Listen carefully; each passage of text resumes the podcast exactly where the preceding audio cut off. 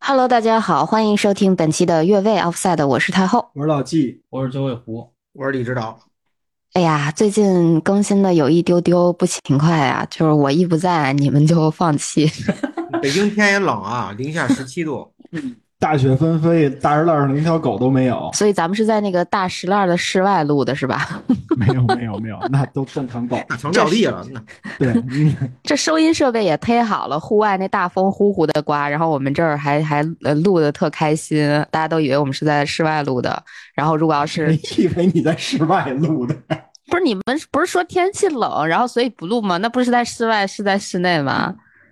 是不是在搞笑？不是，就是甭管室外还是室内，我们确实都没录。嗯，好的吧，行，反正我说给你们找点借口，结果你们找的这个借口都非常的不靠谱。我们很善于批评与自我批评。嗯，行吧，那还是切入正题吧哈。嗯，呃，这终于更新了哈，这期录的还挺早，那个周五播，周三就录了，简直不要太勤快。这不是还是拜那个天气所赐吗？我们踢不了球，才能多一天录制的时间。对，今天外边那个风呼呼的呀，我真的是一点儿都不想出去跑步啊，所以今天我们就周三录了。哎，这期跟大家聊点什么话题呢？聊一个我感觉我们好像很少在节目里边提及的话题。这不是因为前几年你们的队伍都参加的次数比较少吗？扎心了老铁哈、所以我嗯这们不是因为前几年你们的次数比较少吗？就扎我了老 铁。对没，有我们这这个少就少呗，对吧？现在这个九老九老师的球队，你看我们大不了就是打不了这个这个这 Champions League，这个九老师的球队打的是 Championship，对吧？哪儿都差 不多。不不不，我的球队刚创造了一个后无来者的记录，就是在现行欧冠赛制下，小组赛四十场不败，嗯，嗯，没有人再能破了。对，这个九老师一到了我们要提的这个话题，他的主队就变了，嗯所以我对，我还想莱斯特没有啊。所以我们一这 键期切换， 对，所以我们这期节目的话题是欧冠。嗯嗯，呃，确实很少聊到欧冠这个话题啊，就是怎么说呢，各方面原因都有吧。呃，反正今天我们就来聊聊这个话题吧。主要原因是，其实今年这个欧冠小组赛还蛮搞笑的啊，就是搞笑在哪儿呢？我觉得还是搞笑在老季他那个球队上。呃，虽然我已经提前知道了结果哈，但是昨天我跟老季一块儿看了一个 B 站的小视频，就给我逗坏了， 确实是挺搞笑的。做梦都没有想到，呃，在死亡之组是吧？ 然后那个也不算死亡之组哈，就是觉得这俩队一定能出现这个队，呃，出现这个小组里边， 曼联最后一名嗯，啊， 你们是要采访我吗？我已经准备好了。心病是吗？呃，不是不是，不这是个行有时间给你有时间给你吐槽。行行行行，嗯，一定留给我一个时间。行吧嗯。那小组赛也就完事儿了。嗯，咱们就从小组赛开始讨论起吧。虽然说这这个欧冠跟李指导球队有关系吗？今年的欧战跟李指 导球队都没有，啊、哎所以我我我我是一个这个球迷球迷啊。啊啊啊，这个这个这个，我爱的是足 球运动，嗯嗯嗯，所以就是跟李指导还是有点关系的， 非常有关系。有点毛线李李关指系。导，李指 导坐在那儿，满眼都是贝尔超麦孔的。没有没有，狼李指导坐在那儿，李指导坐在那儿，满眼都是禁区那手球被判点球的样子，哦，也是， 那可是决赛啊！对对对，啊，这个不好说啊，那个那个是呃，多说一句啊，那个真的是我见过的最窝囊、最无聊的这个欧冠决赛了。嗯，嗯，哎，那场比赛我竟然看了，我突然想了一下，那天咱咱们看完以后，坐火车去广州了，是吧？哦，是吗玩儿去了。那嗯那场我是在天堂天堂超市看的。呵嗯，那这扯远了，扯远了，我们还是讨论回目前刚刚结束的欧冠的小组赛哈。嗯，呃，所以呃，这个小组赛，我们先来评评小组赛之最吧，好不好？那就三位老师来吧。我这个是虽然说我的球队出现了哈，有惊无险，不是呃，惊也没有，险也没有的出现了。 嗯，但是欧冠今年我就没怎么关注，所以咱们还是先让三位老师来聊一聊你们的小组赛之最吧。我们先说一个最惊喜球队，嗯以及你们认为的小组赛最大的黑马。嗯，那一个一个来吧，谁先说呀？我抛砖引玉，好吗？哎，来您来，行，再来一遍问题。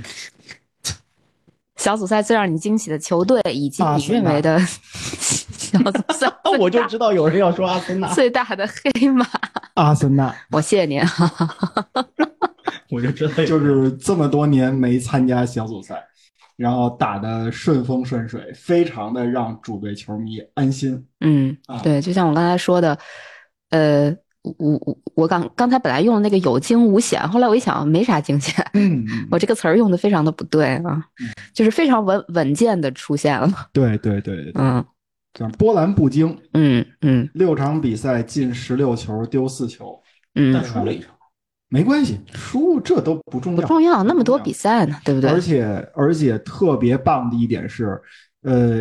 由于阿森纳、爱因霍温、朗斯的集体努力，把塞维利亚赶出了欧联杯。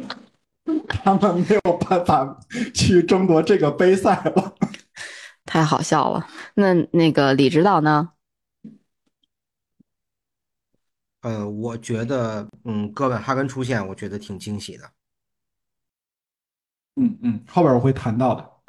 啊，对，对，这个这个这个我也是抛砖嘛，我给这个季老师抛砖。然后呢，其他倒没有，但是塞维利亚被淘汰出这这个欧联，我觉得确实有点让我那什么了，有点吃惊不小，或者说稍微有点失落。其实我还是想看着塞维利亚能不能憋着拿欧联。其他的我就我觉得呃，其他的我比较关注柏林联合的比赛，因为这是他们第一次打欧冠，然后很有这个传奇色彩嘛。嗯其他的倒没有什么了，因为欧冠这个赛事呢，九老师说的一点儿都没错。呃，和就对我来说，不是一个刻骨铭心的赛事，我基本是以吃瓜的这个这个这个这个呃情绪去看的。而且呢，我在看推特的时候，我更留意就是纽卡斯尔啊，包括他们这些这英超球队到客场比赛的时候，球迷怎么召回人家主场，就挺有意思的。其他的，因为我我也起不来很多事儿。嗯，嗯变身极尽球 迷，对对，没错儿，睁嗯眼先看懂球帝，懂球比赛急不急？嗯嗯，九老师呢？我们这专业已经抛完了，九老师。对，我我我我首先觉得哥本哈根啊，就是，但是李李指导已经说了，那我就说另一个球队。嗯，阿森纳，阿森纳我说了不不不不不不，皇皇家社会，啊，啊，皇家社会啊，皇家社会这次不错，对，嗯嗯就是是这个组里头，他能够力压国米拿到小组第一，这个确实我是没想到的。就是呃嗯呃我我我们当时在做预测的时候，就是是在老 A 的那个节目里头，我我我我我不记得他是发在那个足球无双还是发在英超无双了，就当时我跟老季吧对，参加那节目，然后当时做预测的时候，D 组，反正我给的是国米小组第一，本菲卡小组第二，呃，然后皇家社会在这个组里头。最终是力压上届亚军国米，虽然我觉得上届亚军国米也是抽进去的，就但起码好歹他也是亚军，对吧？然后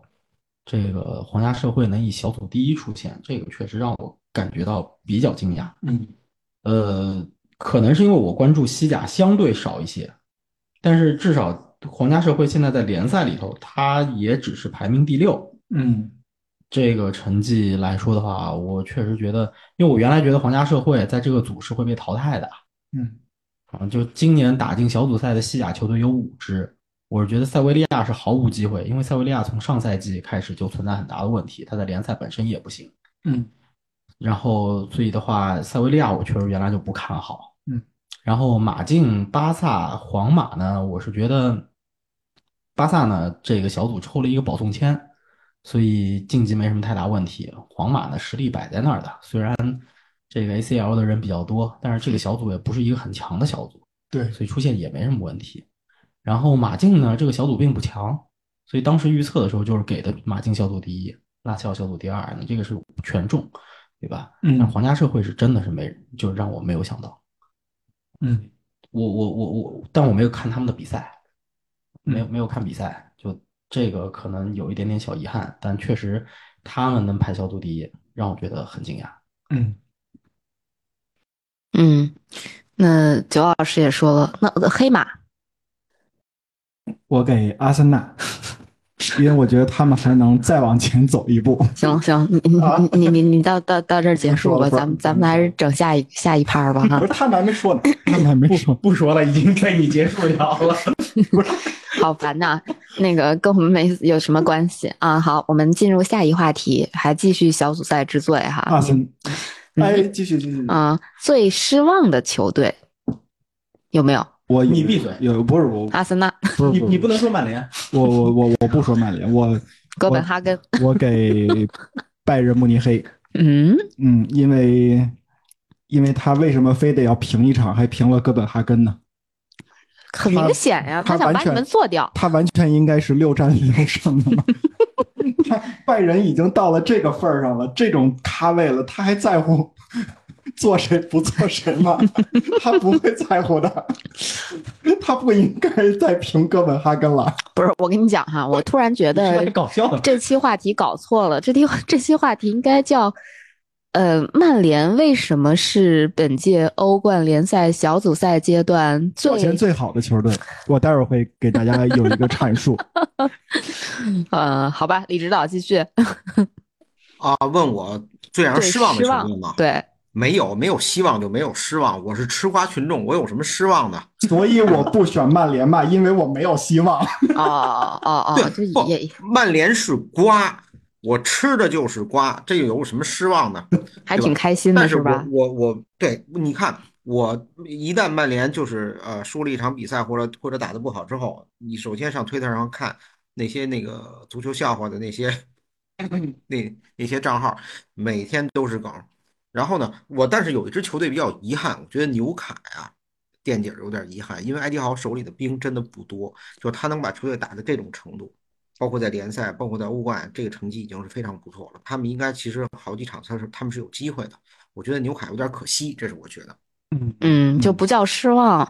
就是觉得他打出现在的成绩有点儿不不应该，或也者不怎是么不应该，嗯就是呃挺悲壮的，我觉得。挺悲壮的啊。嗯，九老师呢？你看，我跟李指导就不一样，我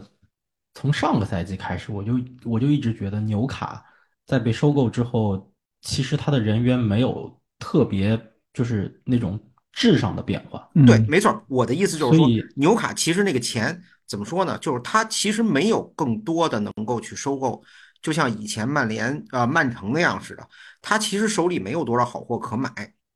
我是说，在这种情况下，他打成这样已经是非常不错了。呃，反正我我我我的意思就是纽卡他就不配出现，所以就是就我也从来没对他有过希望，所以就没有失望。嗯是我我是觉得让我比较失望的球队啊，我想想啊，这个谁没有谁我看好，但是没有出现。老实说，曼联是，老实说，曼联真的是让我有点失望。嗯，哎呀，真真真的真的就是失望呗，他让我们老失望，每礼拜都失望。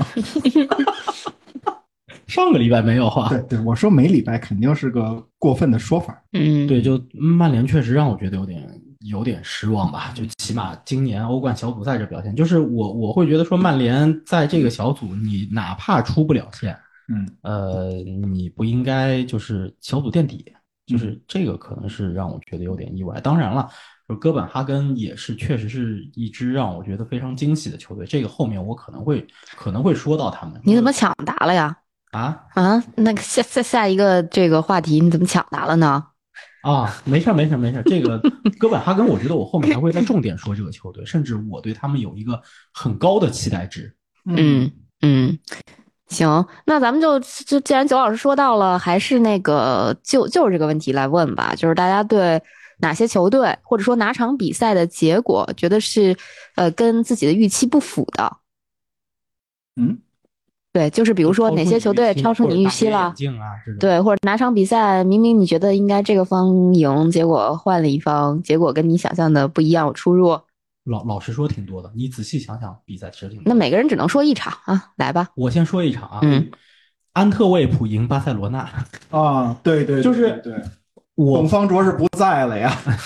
就是巴萨，他确实有问题，嗯以及这个赛季巴萨问题很大嗯。但是我也确实想不到，就是胆儿再大，你可以预测波尔图会胜巴塞罗那，你可以预测矿工会胜巴塞罗那，但是你真不太会去想到安特卫普能胜巴塞罗那。确实是，对，而且安特卫普就赢了这一场。嗯就这场比赛真的是让我觉得，就是跟我的想，就是我的想象，我的预测，这个出入特别特别大的一场比赛。嗯，嗯那我选一场，啊你说，我选阿森纳六比零赢朗斯，哎呦我老天，这个我觉得打得非常的好。你你怎么？请问你怎么是 转换阵营了不呢？是不是，我今啊，就是我我今天是夸夸群啊，夸夸群嗯，我嗯打的打的阿森纳打得非常的好。你安的什么心？ 嗯 他这个球队啊，就是说他会踢得很漂亮，然后呢，在呃阿尔特塔同志的带领下，他打的也就是现在也有点很很很像那么回事儿了。但是你近几年来很少能看见阿森纳在一场比赛里边儿踢对方五六个这么一个一个状态，然后自己还没有失球。我觉得，哎，这场比赛踢得很不像阿森纳的那种传统状态，但是得到了一个非常非常好的结果。不管这场比赛呃重要还是不重要，我都觉得这是让我觉得猜比分是猜不出来这样类似比分的这么一场球。嗯嗯，李指导呢？嗯，我是早上起来打开比分的时候，我觉得曼联主场输加拉塔萨雷，包括输给哥本哈根，还是比较比较意外的。我觉得，嗯就是尤其是这种这种这种，你进一个我进一个，然后这种穿插的这种，然后这个这个曼联这么多失球，我实在觉得有点太太过分了。嗯嗯，嗯哎，我跟你说，就是除了我刚刚说的这个最惊喜，我是皇家社会啊，其实嗯还有一个球队，我想夸一夸他。嗯我很少夸他，我基本上一直在骂他，嗯，但是这一次我真想夸一夸他。嗯不是阿森纳，换一不个。不不，不是阿森纳，不是阿森纳，是是是是拜仁的死，是拜仁在国内的死敌多特蒙德，嗯嗯就是他是一个典型的窝里横的球队，嗯，就出去之后两腿就软了。但是今年他落到这个死亡之组里头，我发现他是真硬啊很给力。啊！就头两场很符合我对他的预期，呃，一平一负，小组垫底，从此之后就开启了北伐之路。嗯，对吧？开启北伐之路，然后小组第一，提前一轮，提前一轮出现，并且是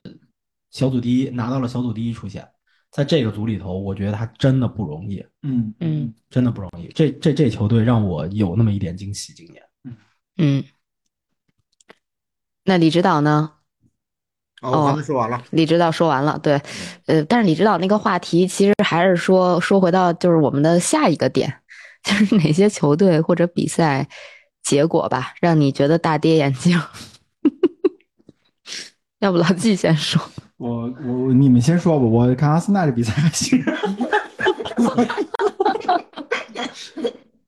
你们先说，你们先说。 我还有一场觉得大跌眼镜的啊，这个嗯纽卡大胜巴黎，哦，没没想到，没想到，就是纽卡如果纽卡如果赢了，嗯能理解，但是赢那么大，我确实有点没想到。虽然虽然我也觉得巴黎这支球队四比一是吧？啊，嗯就我也我也确实觉得巴黎这支球队多多少少有那么一点点纸老虎了，现在，嗯但是能那么输给纽卡，就还是挺让我意外的。嗯，李指导其实刚才也说了自己答案，还是觉得，呃，曼联可能有点儿，就怎么说，是吧？就不太不太能想得到曼联能变成这个样儿，因为可能在小组分组结果出来之后，大家的反应都是觉得这组应该怎么着都是曼联和拜仁出现吧，嗯 结果没想到，那拜仁那确实是出现了，这个曼联垫底儿了，甚至连欧联都没得打。因为我确实没有关注曼联这个组，所以 昨天我问老季，我说曼联第几呀、 他说第四，我我傻了。呃，那个你，我插一句嘴，你们难道不想采访一下曼联一个曼联球迷对这个赛季曼联在欧冠里边表现是怎么看的吗？啊，所以所以先问你一下，你觉得曼联垫底出局感到意外吗？我不意外，不意外，不意外。为什么？哎，我跟你说，我我我记得老 A 那节目预测的节目里头，你就没有把出线名额给曼联我给的是加拉塔萨雷，啊？我很失败，我应该给哥本哈根。呃，踢完第一场，那个不对，我想想，你先第一场踢我们，呃，第第一一场是踢你我们们，先是呃，先是前两场两连败是吧？然后啊第对三对对场对是打对哥本哈根，打哥本哈根之前就第二轮儿打完以后，我好像在咱们那个跟老 A 一块儿那个群里说了一句话，我说，呃，你们信不信今年的曼联有可能欧冠六场一场都赢不了？结果曼联离这句话只只是差了个几秒钟，就是奥纳纳在哥本哈根那场比赛踢扑出一个点球，嗯啊对，而那个点球是九十二分钟给的吧？呃，要不是那个，没准真就一场都赢不了了。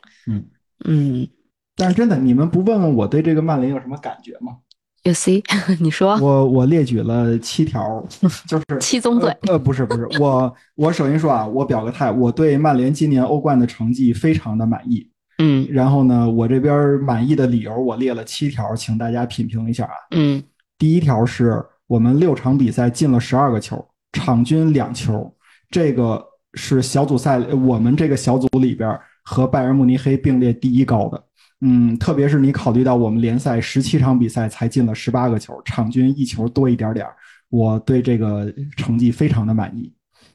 第二点是，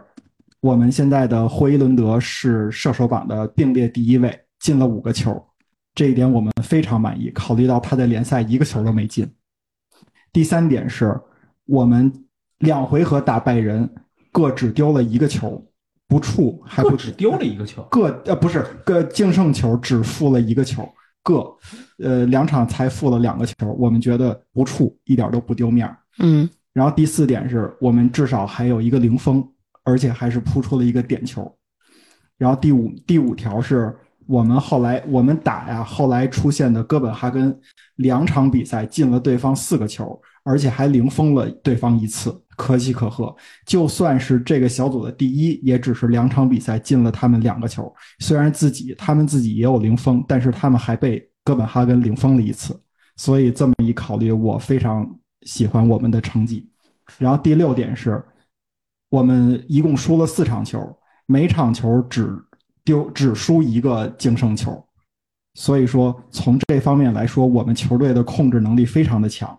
要不就是颜面尚存，要不就是互相爆桶，英雄英勇无畏。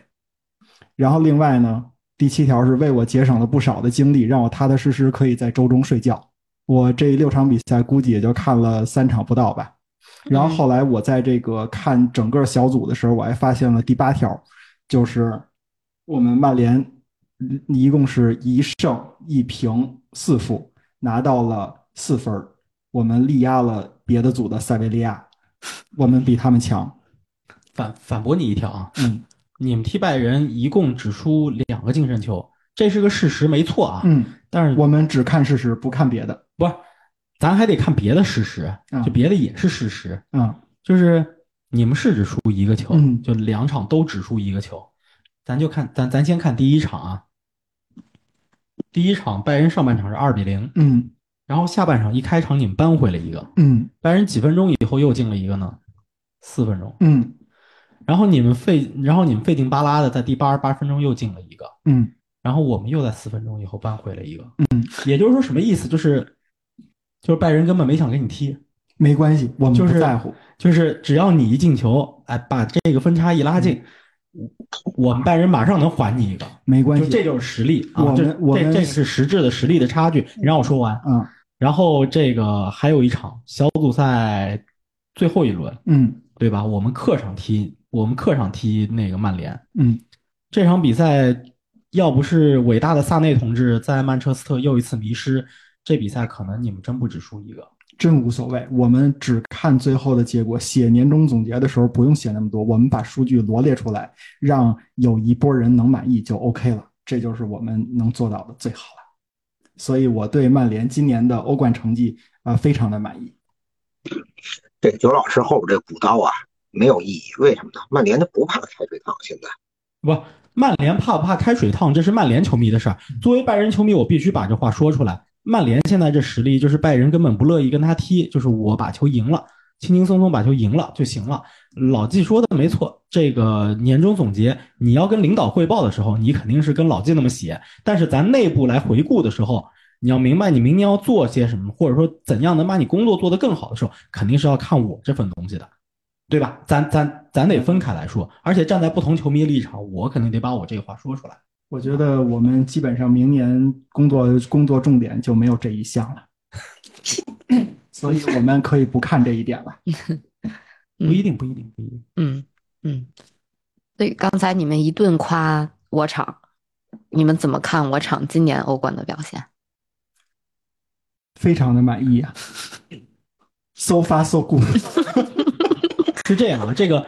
这个话题我来重复一下，原来我是怎么写的 啊？我这个标题是，这题目是，话题是阿森纳自一六一七赛季以来首次参加欧冠，顺利拿下小组第一。他们走多远可以让太后觉得满意？然后太后把一些问题反过来问我。不是我，我跟你讲哈、这个我事儿，嗯这个事儿是这样的，我觉得特别有意思的点是什么？一六一七赛季那会儿，我刚开始跑步没多久，然后阿森纳就没有欧冠打了。这么算一算哈，就是如果说我从一六一七年到现在都已经七八年的时间了，我们才刚 刚重回欧冠。我对欧冠这个词儿有点陌生，你知道吗？ 就是你不跑步挺好，就是挺蒙圈的，就我们又参加欧冠了，我们我们走多远？我觉得其实对我来说，可能小组出线我就挺满意的。呃，这据说我们还是保送签儿，但是怎么说呢？呃，我我估计也就是保送到八强，我觉得这已经很牛逼了。我我觉得就是对于我来说，如果能打进八强的话，那就是一个呃非常非常非常非常满意的成绩。嗯，嗯那我再替替你再多走两步。嗯就是我觉得阿森纳这个到什么程度太后能满意呢？就是一条道走到黑，不可能，不碰南墙不回头，不见棺材不落泪，不见黄河不死心。我我觉得没戏，就是我觉得以我对阿森纳现在的理解，我我我感觉欧冠首先还是不用那么费劲的去搞，我希望我们还是要好顾一好头，啊，对我我如果让我选的话，我选择顾联赛，而且我觉得今年太后想说今天曼城没戏，不是，我觉得今年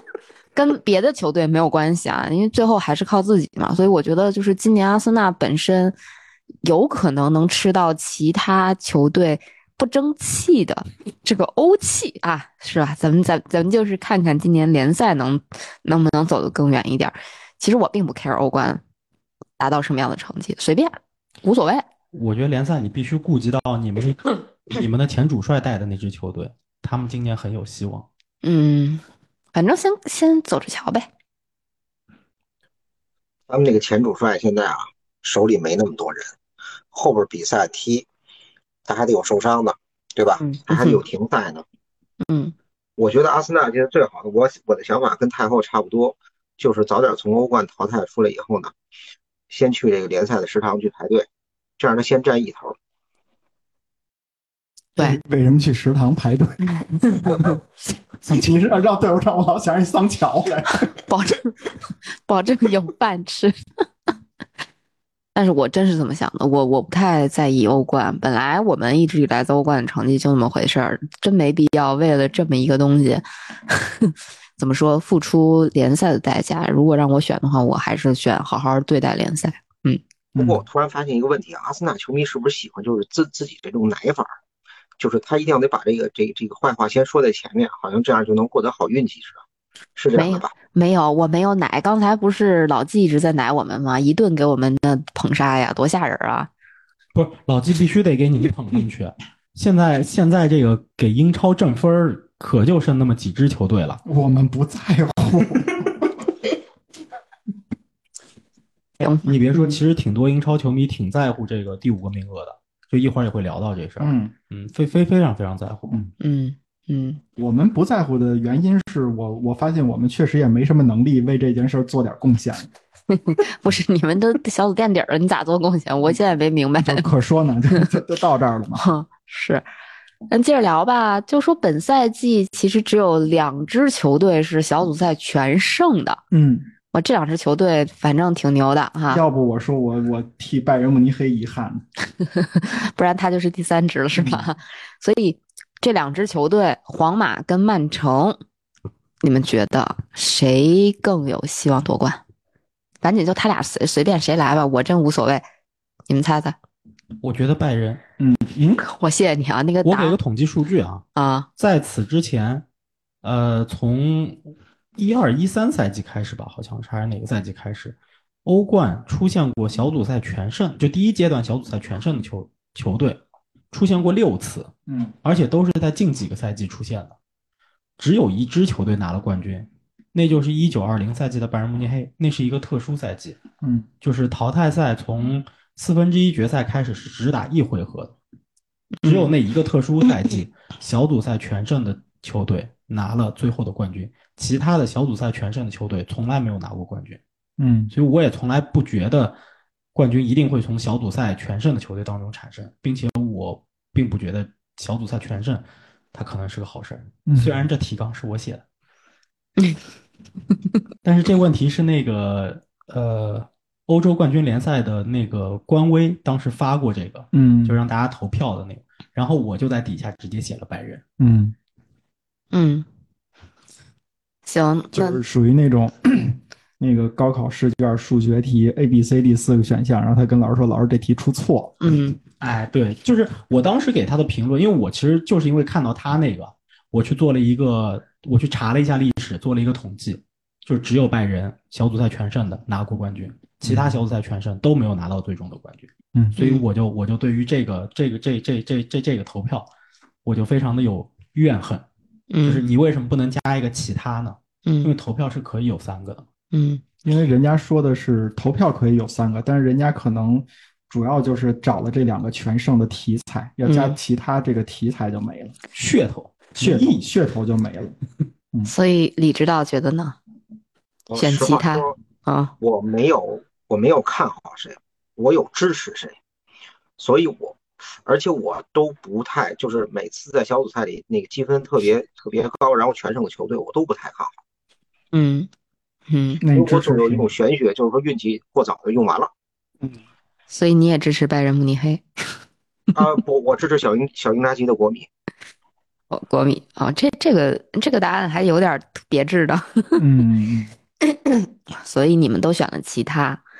嗯，行，那这个回头看看今年啊，明年明年出结果哈， 看你们谁对，你们得记着点自己选了谁哈我记。得他们还没让我说话，哦哦好，你选曼曼联，曼联已经出局了，没有他什么事儿了我选阿森纳，皇家马德里。啊。你我就就我你按乖一点，我乖一点，不然的话，我觉得这个题就出出次了。就是我啊得乖一点，得有人有那种发散的，还得有人记得这个提示。我们不忘初心的这事儿归我。好的嗯，牢记使命，最后皇马夺冠，使使命命必必达达。对对对对嗯行，行。嗯，那这次其实欧冠有一个大家还算是公认的死亡之组，就是 F 组吧，嗯，多特蒙德、巴黎圣日耳曼、AC 米兰跟纽卡斯尔这四支球队组成了这个小组。那最后，呃，多特跟大巴黎杀出了重围，然后纽卡垫底儿。哎，怎么说呢？你们觉得谁应该为 这个纽卡纽卡的这个垫底儿负责？ 是埃迪豪吗？ 还是谁？这个怎么说呢？纽卡从上赛季还是上上赛季开始，突然一下就是，呃，因为金主爸爸入驻变得挺强的，或者说在英超这个范围内变得非常强，对吧？那他为什么没有办法在欧冠里边去树立自己的这个豪门形象？嗯，你觉得他距离豪门还远吗？远，他们得把主教练换。或者还有， 好，不要累，还有我多远我一？直嗯我说实话，我一直不看好艾迪豪，嗯就是他作为一个纽卡初建时期的过渡教练是可以的，就像当年曼城也并不是一上来就找了瓜迪奥拉，他也是经过了好几任教练，包括这个曼奇尼啊，包括佩莱格里尼啊等等，就教练之后，然后他的王朝最终的一个建成是靠这个，呃，这个这个这个瓜迪奥拉。但在这个之前，他们当然也拿过冠军。但是曼城的收购应该是在零八年完成，他们第一个冠军是一一一二赛季拿到的，当中也过了四年的时间。所以我说实在的，就是过渡期教练埃迪豪可以，就是你上个赛季带队，这个赛季接着带了，然后下个赛季是不是应该还用他？我个人觉得不应该，纽卡应该把他炒掉了。就不说别的，纽卡这个赛季在哪怕是在联赛当中，也没有那么强的一个竞争力了。他输掉了很多不该输的比赛，包括客场零比二输给伯恩茅斯，对吧？然后这个客场零比三输给埃弗顿这种比赛，就当然了，埃弗顿最近可能状态好，但是你零比三输埃弗顿，对吧？你一比四输给热刺，而且是一支已经连败的热刺，这种比赛包括，呃，对，就一比二、一比四输热刺，你这种比赛打出来，我认为现在这支纽卡它是不应该的，所以我个人是觉得，首先你这个赛季在下半赛季或者赛季结束之后，如果呃你如果你没有进欧冠，或者你没有拿到前五，对吧？首先埃迪豪肯定是要下课，甚至你在赛季过程当中看到说前四有危险，你可能就需要炒掉埃迪豪。我不认为他具备带领纽卡去创造辉煌的这个能力，这是他，这确实是他第一次打欧冠，他还需要成长，他可能未来会成为一个好教练，但是这也是他必须要上的一课。嗯，那李指导跟老季呢？呃，比如嗯我觉我觉得埃迪豪现在受到的支持，其实没有马修斯当初在曼城获得的支持要多，因为这个罗马不是一天建成的。当一个球队有了金主爸爸之后，他不是说有了钱了，我们去去去大商场里面、上超市里头或者什么东西，这个这个这个手表、劳力士永远在这儿，我只要有钱就能买到。球员不一样，他有钱有时候买不到。就现在纽卡这个人员配置来说，我觉得埃迪豪的成绩已经非常好了。但是说纽卡如果再想上一个台阶儿，埃迪豪是不是能够适应这支球队？说这么多的这个豪门的球员，我不确定。但是我仍然觉得，就是埃迪豪现在的他这个这个做交的作业是合格的，这是我的看法。那你觉得他拿第四，就是他没有出现这个是什么原因呢？是因为这个组太强了，他的人太少了。嗯，老季呢？我我觉得纽卡斯尔没有从这个小组出现，或者说排名垫底，赖 AC 米兰。呃，他最后他翻盘了，他逆转了。嗯他要是不逆转呢，AC 米兰就应该是垫底嗯，啊。然后他们还卖了一托纳利给纽卡斯尔，也也没帮上什么忙。不是，能能不能正经 点儿？我我虽然说的不正经，但是你们说我说的哪句话不是事实？行吧，无语。我我我的发言完了。行吧， 反正是各各有各的想法，各有各的原因。总之就是，纽卡距离豪门其实还是有距离的。嗯，纽卡现在因为缠绕在他身上有一个巨大问题是 FFP，嗯对他其实现在买不了太多的人，是因为有 FFP 的原因，这是第一嗯，。有限制。嗯对，第二，其实他在个别位置上买的人，花掉了他不少的钱。打打个举举几个例子啊，二零二二年夏窗他们的标王是伊萨克，七千万。当时我就不是很看好伊萨克，老实说，伊萨克效率有点低。嗯，就是而且当时的伊萨克应该是才二十一岁，他只在皇家社会证明过自己，而且这个证明自己并不是说那种很，就是确实是非常非常数据爆炸或者说表现爆炸的那种证明自己，然后花出去了七千万，我个人觉得这笔买卖的高明程度，并不比曼联买这个霍伊伦德要高多少。嗯就这个这个数字来说。第二，呃，二零二三的东窗，他买了安东尼·戈登，四千五百六十万欧元。这个数字其实对于一个这样年轻的球员来说也是不低的。当然，戈登现在的表现确实是不错，但是未来还是得看一看。然后今年夏窗，他们的标王是托纳利，六千四百万欧元，买了一个停赛一年的人，接近要停赛一年的人，就这一整个赛季几乎不能为他们效力。然后今年夏天四千四百万买的这个哈维巴恩斯，这个老实说，我觉得价格基本上就是这么一个，就确实是他差不多的一个身价，但目前也是受伤的原因打不了。另外花了三千七百二十万买了利弗拉门托，你从两个降级的球队花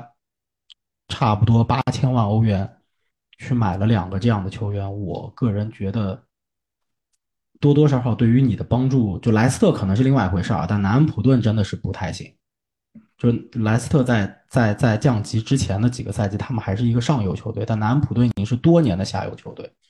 虽然利弗拉门托确实是属于大家觉得在英超踢的还是比较好的这么一个球员，但是我也并不觉得他能够为你们的欧战或者说联赛当中的这个稳定性带来多大的一个帮助。当然，可能他的定位就是一个替补，但是三千七百多万就是三千五百万英镑吧，差不多去买一个边后卫的替补。老实说，我也觉得这笔交易并不是一笔很明智的交易。嗯，确实，你钱花多了，你在有 FFP 限制的情况下，你花那么多的钱，从一个降级的球队去挖一个人，我觉得不是很聪明。这笔买卖，嗯，对，而且利弗拉门托最大的一个问题就是刚刚大休，对吧？他对那个上赛季就没怎上赛么季打，没怎么打，打修过。所以嗯，你你花这么多的钱，我是觉得这都是纽卡所不成熟的地方，也是艾迪豪在做很多选择的时候，他所需要去改进的一些地方。嗯，觉得这就是他要上的课。老实说，这个教练，我认为就还是刚刚那观点，就过渡期 OK 可以，嗯，但之后纽卡想要更进一步，必须要把这个教练换掉。嗯，行，那关于纽卡我们就聊到这儿吧。那我们接下来说说巴萨吧。这这巴萨这个还蛮有意思，因为你刚才在咱们在提到呃某一个话题的时候，其实是聊到了巴萨在呃小组赛里边其中一场比赛的哈。所以呃，你们怎么看巴萨这次涉险晋级这件事儿？怎么看呀？怎么看呀？巴萨是损失了不少钱，就这个是我觉得，就我觉得现在拉波尔塔对哈维特别不满意的地方。嗯就是他，尤其是最后一场输给安特卫普，因为欧冠赢球是有奖金的，嗯嗯平当然也有奖金，输球就没有，输球就没有奖金了。嗯，你输给安特卫普这种球队，你白白就损失了几百万欧元。安特卫普就赢了一场， 赢的是巴嗯对萨，他死的对不远。赢赢一场，赢一场球两三百万呢。嗯对于巴萨来说，对吧？你输雪中了送炭是吧？啊，对啊，其实是的，巴 萨是巴萨是挺差钱。你想啊，巴萨今年夏天，我们我们都知道这个不是今年夏天，今年冬天，就是马上冬歇期的时候，我们都知道夏天球队喜欢去什么亚洲啊、美国啊挣钱去，嗯挣这个出场费打商业比赛。嗯你有听说过欧洲球队利用冬歇期去美国打商业比赛挣钱的吗？嗯，稍有我我不敢说史无前例，但是顶级豪门是绝对不会去的。嗯，我可能会找一个地方冬训，但是你像英超以前没有冬歇期，我们不去说了啊。嗯德甲这个有冬歇期，拜仁曾经去过中东去训练，那中、嗯中东确实舒服呀，那段时候，对吧？然后也有德甲球队会去这个什么伊比萨呀，或者去巴塞罗那这种地方冬训，那都是因为那边天气不那么冷。嗯比较舒服，所以去那边冬训。你有听到豪门球队冬天利用这个冬歇期去美国挣出场费的吗？没有，真的没有嗯。巴萨这是巴萨今年就得去了。真缺钱。对啊，那你欧冠一场一场赢球两三百万，你这个这钱不白捞吗？是不是？是？然后你你你你输了两场，你输了两场，这直接损失就超过五百万了，嗯直接损失就超过五百万了。嗯，嗯，他能对哈维满意吗？李指导觉得呢？我我觉得巴萨现在处于一个非常长的一个调整期，这个嗯调整期它是非常迷茫的，所以这个时候他成绩打多差我都不会觉得意外。包括那上次呃是就上周我看的他二比四输给赫尔纳的比赛，我觉得这个时间可能比想象的还要长。嗯，就是不会那么快的恢复，一两个赛季也许都不够。是的，是的，嗯嗯我觉得九老师说的还是很有道理的，就是巴萨跟曼联最大的一区别就是曼联它目至少目前不缺钱。还不至少不至于说是这么抠着花、算计着花，输就输了。我们能小组赛输四场，我们没有一个人为说指责滕哈赫在那儿 糟钱去。嗯嗯我们还能花一多少买买安东尼、买霍伊伦、买这个那个的。我们 其实这么想起来，我们 好挥霍呀，我们还是哎呀，好有钱呐。确实当个富人还是很很有很有优越感 的。嗯让他们不思进取，还不至于有后果呀。嗯，嗯行吧，那咱们说说淘汰赛的预测吧。嗯，那先说说，嗯，八分之一决赛中大家最关注的对阵吧。阿森纳对波尔 图，我靠，呃，九老师，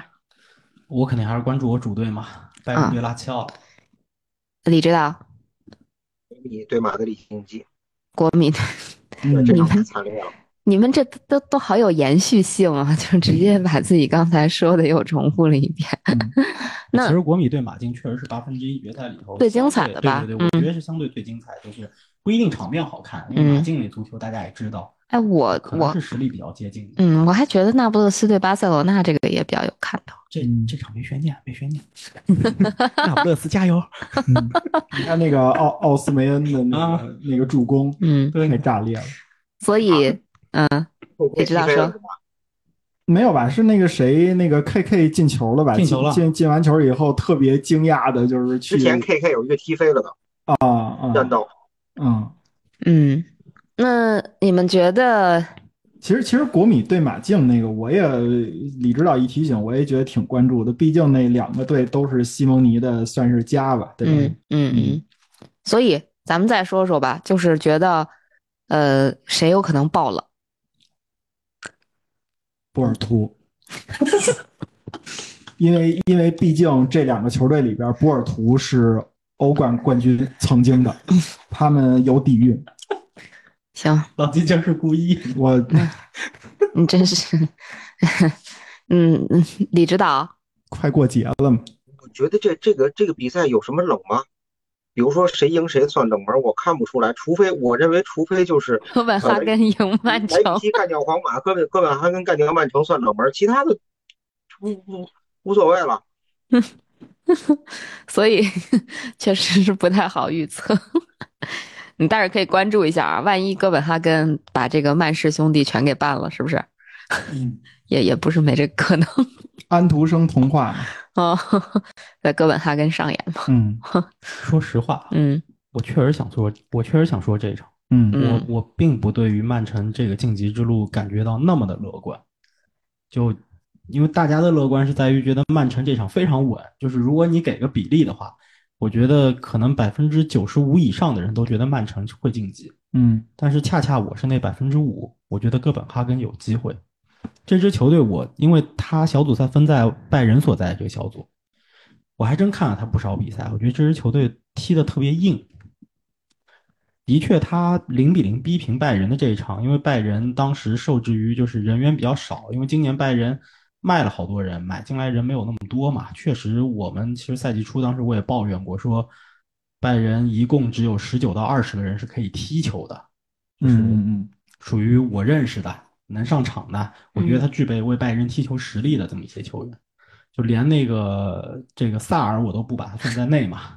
对吧？就这里头二十个人里头还包括了三个门将，所以他一线队确实人没那么多，而且拜仁当时有严重的伤病，像德里赫特一直就没有复出。你拜仁已经今年这个格雷茨卡已经客串中卫都客串了，我所知道的应该有三场比赛了。嗯啊，所以就确实人员捉襟见肘的情况下，零比零逼平哥本哈根，这个也属于非常正常。但是哥本哈根这支球队，其实在拜仁当时需要争取胜利的时候，哥本哈根主场对拜仁那一场，拜仁靠的是绝杀才赢下的比赛。嗯这支球队在他的主场，他的这个防守的强硬的程度，真的是挺强的。我并不觉得曼城能够轻松晋级，而且我现在其实非常期待哥本哈根能够把曼城干掉。因为首先我，我说实在的，今年曼城让我觉得比较失望。他联赛初期表现好，和阿尔瓦雷斯当时状态好，踢得比较好有很大关系。你看，我们玩 FPL 都知道阿尔瓦阿尔瓦雷斯很久不上分了，要上分可能也就一场一个助攻。这这一些比赛里头，现在曼城就遇到了一些问题，而且现在而且现在曼城经常遇到一些什么问题，就是我比赛领先了，但是我守不住，嗯所以后面我觉得曼城今年真得看一看，包括德布劳内复出以后，他的状态到底是什么样子的。因为毕竟年龄摆在那儿，再加上大修过，所以我我我觉得对曼城会有影响。这个是我觉得哥本哈根有机会，有非常大机会的一个原因。另外一场，我觉得有可能爆冷呢，皇马对莱比锡红牛。嗯就可能大家觉得没有那么冷，但起码我觉得还是那个数据，就是你要真放给球迷来说，百分之八十以上球迷都认为皇马会晋级。但今年皇马现在这个伤病的严重程度，我不知道皇马东窗会做什么。但目前来看，皇马似乎也要一定程度的节衣缩食一下，而且皇马这两年的战略，就是他引援的战略其实是有调整的。嗯以前他的战略是喜欢买成名的大牌球星，但是这两年皇马似乎开始关注球员的一些年龄的问题，他们喜欢买二十五岁以下的球员嗯啊。这个这个，我觉得皇马在做一些调整，而且今年现在阿拉巴主力中卫 ACL 了，对，米利唐 ACL 了，嗯库尔图瓦 ACL 了。 我的天，啊，然后而且皇马今年的进攻非常非常的倚重，就依赖于这个贝林厄姆，贝林厄姆又在德甲踢过，嗯莱比锡红牛对他非常熟悉。如果能够把他限制住，或者说一定程度的对他有一些限制的话，看看皇马怎么来踢莱比锡。嗯而且莱比锡其实在小组赛对曼城的比赛，我其实觉得有点可惜，就是莱比锡也是自己没守住。莱比锡在八分之一，我觉得也不是完全没机会的。皇马面对一场硬仗，嗯，我我是我就着九老师这个话来说啊，我跟他之前也讨论过，我我我稍微的还是看好一点曼城。我看好一点曼城的原因，主要我跟他也探讨过，就是在哪儿呢？就是曼城的志向，它一定是欧冠的卫冕，或者说是至少是打到最后的阶段吧，决赛也好，半决赛也好。呃，这应该是赛季初他们设定的目标，但是哥本哈根呢，他有可能呃志不在此，就是说他有没有必要去两场比赛去拼掉曼城？呃，然后另外就是说，曼城打弱队打一次呢，他可能会比较就是未必稳，特别是像今年，就像九老师刚才也说了，就有很多的各种各样的原因，包括伤病，包括他们队伍自己的调整，包括阵容的结构等等等等的。呃，但是我想让他淘汰赛连打两两次这个弱队，给他两个机会呢，相对弱队啊，我觉得，呃，可能曼城的赢面还是大，但是呢，我确实也支持哥本哈根，为什么呢？因为我看了一下他们那阵容，他们那阵容里边有俩叫霍伊伦的，我希望他们能表现的好一点。我们一个霍伊伦拿不下曼城，我们看看他们两个霍伊伦能不能拿下。提一个小点，嗯赛程，嗯赛程影响。嗯哥本哈曼城第一回合客场打哥本哈根，嗯前面是踢埃弗顿，嗯相对可能是一场轻松的比赛，嗯，后面回来是踢切尔西，嗯啊、就更传轻统松。那你也不能那么 说吧。对，但是第二回合他们主场踢哥本哈根，嗯前面是踢曼联，嗯后面是踢阿森纳啊，不是后面是踢利物浦，啊，那客场踢利物浦。那就利物浦稍微的就难度大一点。 呃，你行可以，可以，我我今天就是比较善良的，逮谁黑谁。 嗯，行，那其实也关于淘汰赛的预测也就差不多到这儿了，是吧？嗯嗯，咱们下一个部分简单讨论一下二四到二五赛季欧冠的赛制改革吧。嗯嗯，你们谁来给我们先解读一下新的赛制？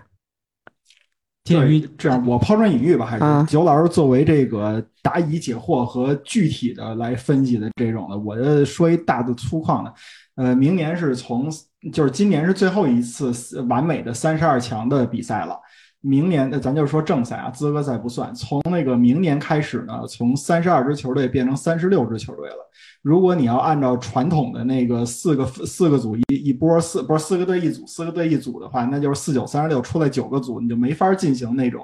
就是呃完美的交叉淘汰赛这种形式了。所以他们选择了一个所谓的叫呃瑞士制的这么一个一个打法，基本上大概意思呢就是把这三十六支球队毁成一个组。就是踢一个大的排名，大大的排名，但是呢，呃，这三十六支球队可不是每支球队都要碰面的，啊，具体的是呃不是，就是大概是这么回事儿。然后具体的呃九老师这边给我们来进行一个分析，可以说说传传统的瑞士制和这个瑞士制有什么区别？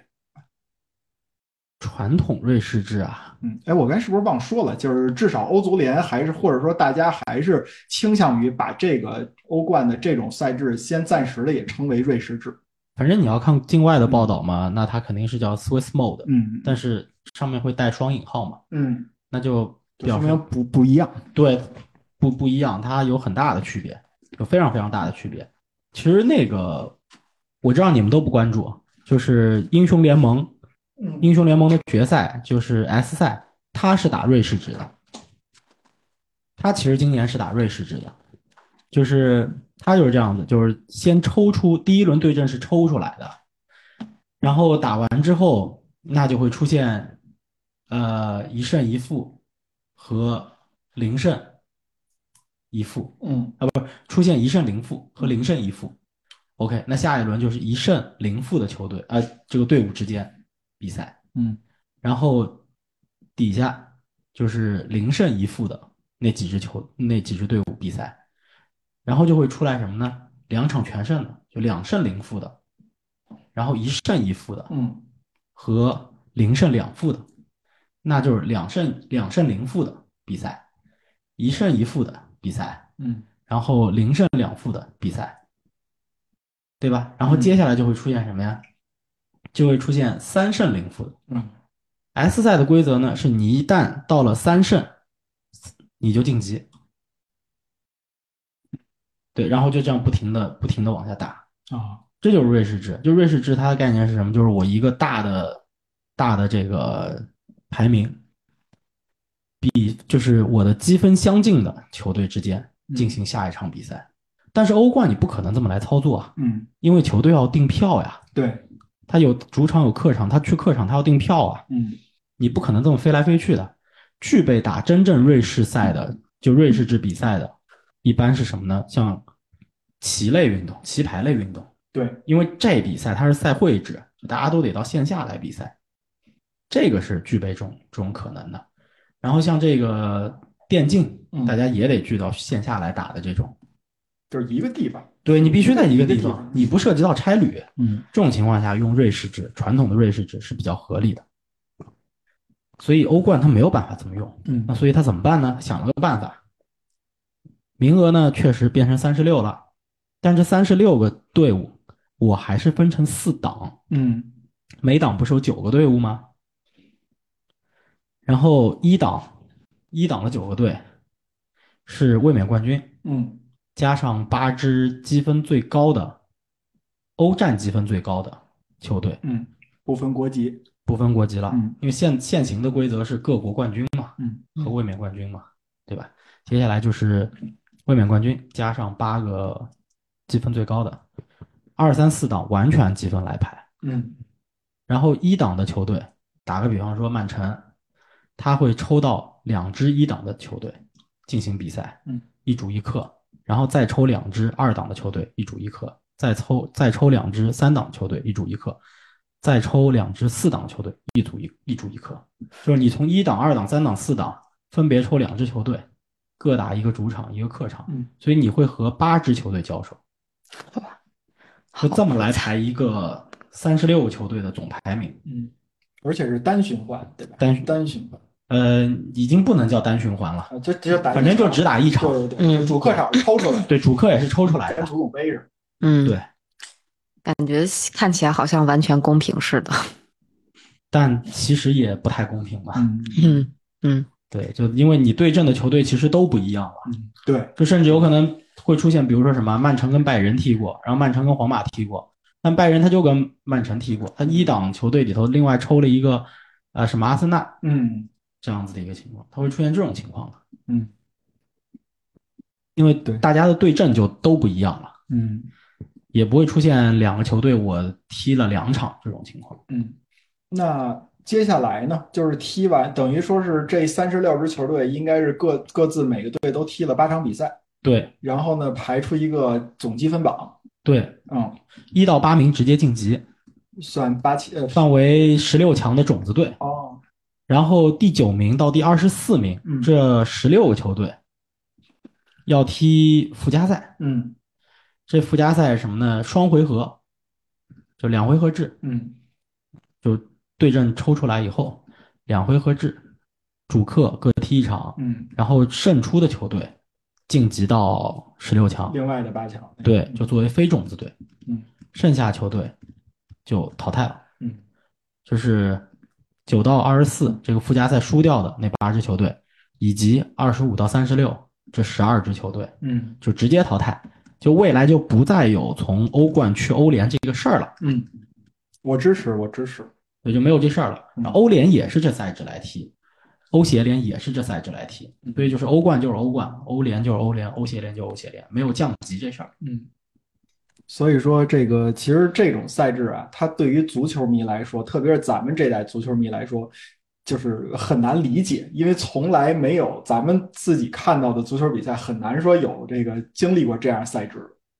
对，嗯，什么八甲什么的就不算了啊，人家那赛制也是一一年改八回，你也你也说不清。反正主流的联赛里边，第一是不不不好，另外一点是什么呢？确实之前大家也讨论过，为什么大家那么喜欢十六支球队和三十二支球队的这个比赛的场次？就像上次李指导说，就是他是二多少次幂，当然这个到多少次幂，基本上十六和三十二呢，它既能保证了一个，就是说这个这个取样的这个这个叫什么，就是呃足够大的范围啊，能让那些好球队出来。然后同时呢，又不至于过于烂，因为你要是再从三十二再到下一个那个完美的数字，应该是六十四了。那六十四就太烂了，甚至就就就欧洲，你能不能凑出六十四个这样级别球队，你都不好说啊。那那如果变成像现在三十六，它只能保证是一个双数球队，但是双不，他也是六的二次幂。啊不，咱说它应该是二都多少次幂，是是完美的数字。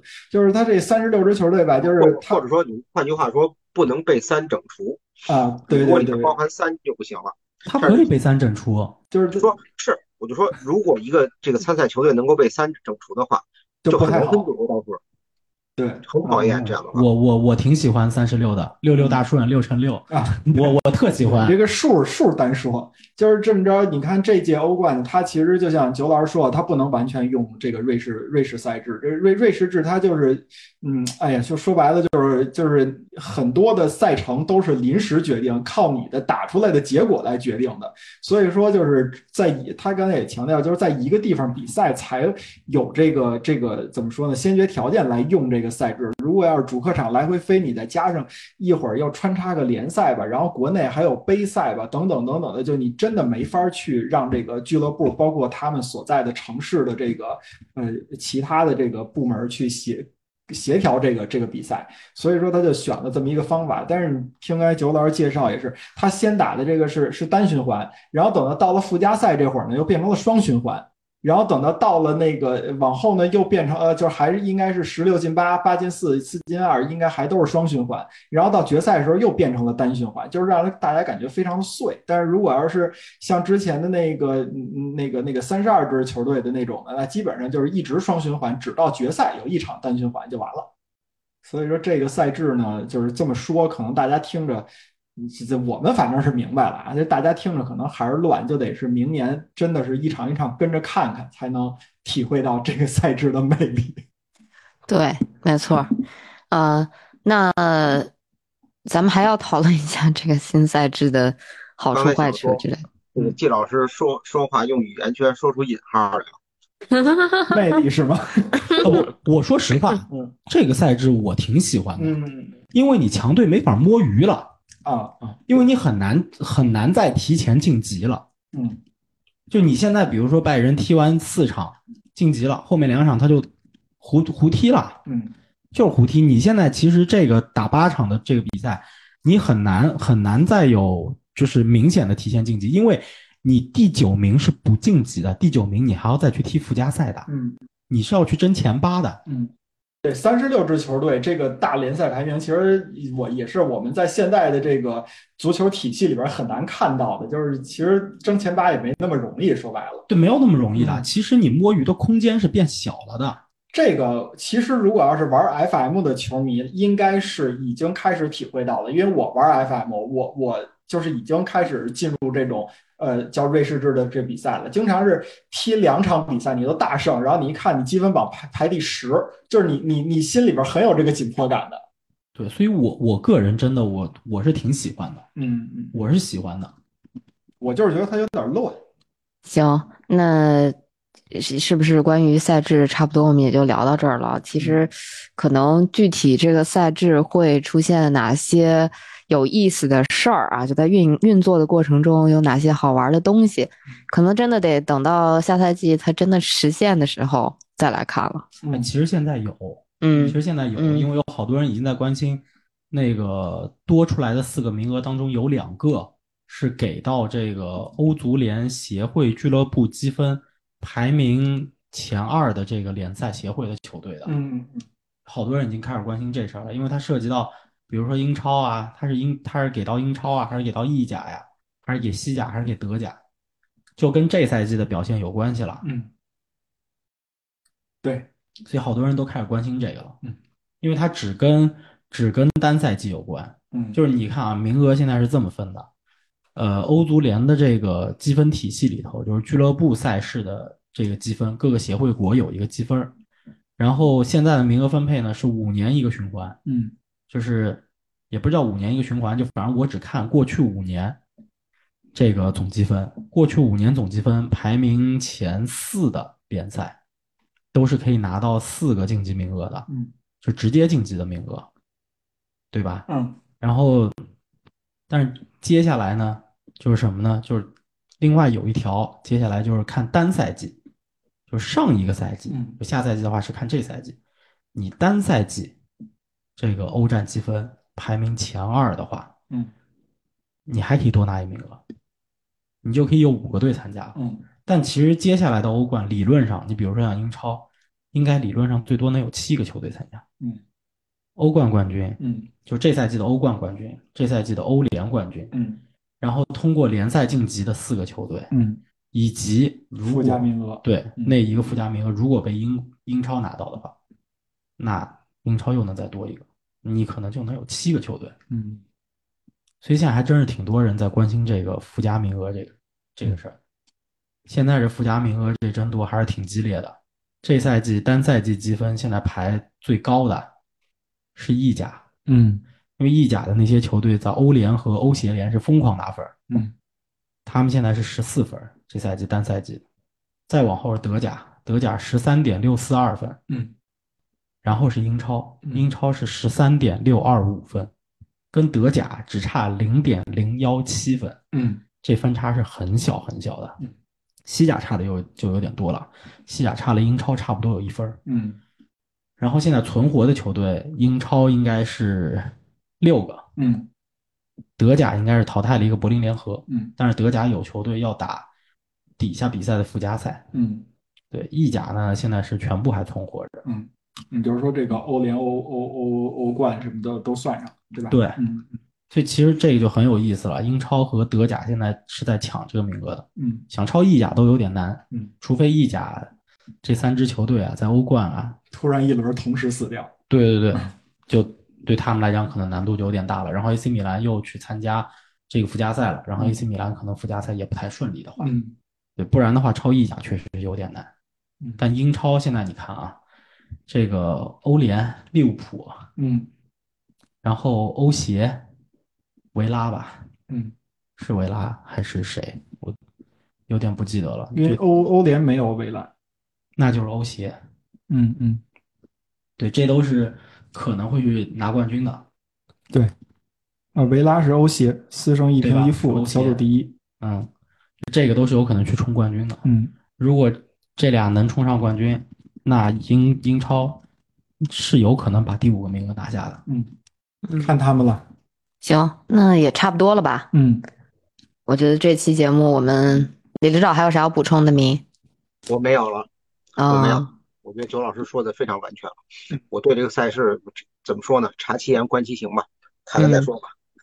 好的，行，那咱们这期关于欧冠的讨论就到这里，我们下期节目再见。希望我们下期下周还能更哈。 拜拜。我们自己都没笔记，拜拜。拜拜。